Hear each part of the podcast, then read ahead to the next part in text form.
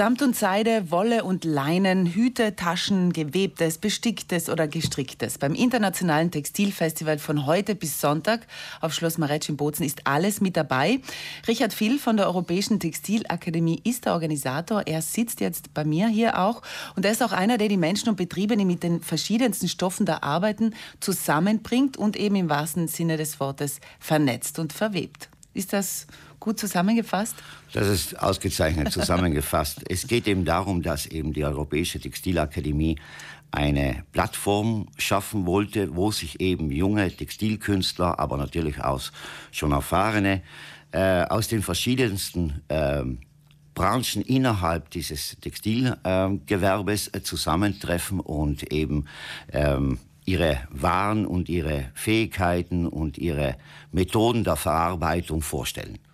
Und es geht nicht nur um Einheimische. Also Sie haben mir gesagt, es geht über die Grenzen hinaus. Also es ist wirklich europäisch von den Ausstellern her. Wir haben gesagt, an die 40 verschiedene Aussteller sind bei der Messe, bei der Messe, bei, der, bei dem Festival dabei. Bei dem Festival, das Festival ist ja eigentlich eine Art Messe man kann dort eben die Sachen oder beziehungsweise die Produkte äh, schauen oder man kann sie auch fühlen, man kann sie auch kaufen.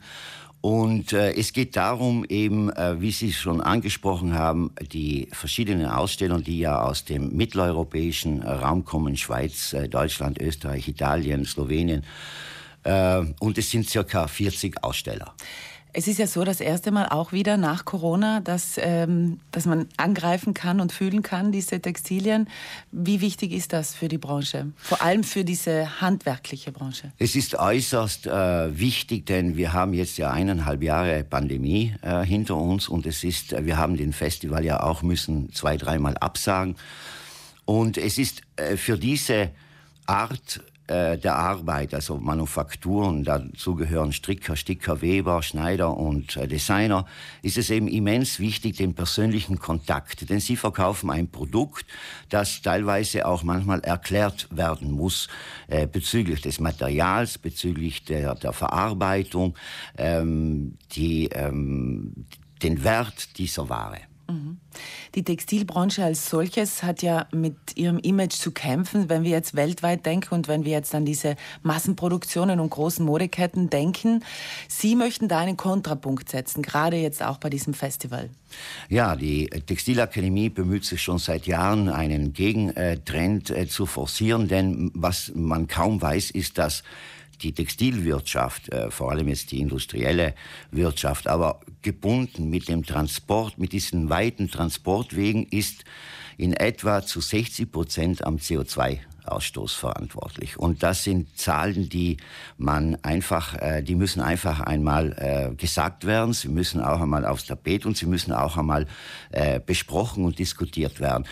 Die Textilhandwerker und die Manufakturen, das ist ja das Schöne daran, die arbeiten ausschließlich mit äh, besonderen Materialien, mit langlebigen Materialien und auch das Design ist meistens zeitlos. Das ist der Sinn einer Manufaktur. Ansonsten könnten Sie genauso ein Produkt kaufen und wiederverkaufen. Welche Materialien, wenn wir jetzt von hier, von Südtirol sprechen, welche Materialien werden denn hier bei uns produziert und auch verarbeitet? Und kann man vielleicht sich auch anschauen, die Produkte dann? Ähm, in Südtirol äh, haben wir äh, mittlerweile auch eine ganz interessante, auch von der Größenordnung interessante Wollverarbeitung. Es gibt auch einzelne Leinen. Äh, Verarbeiter.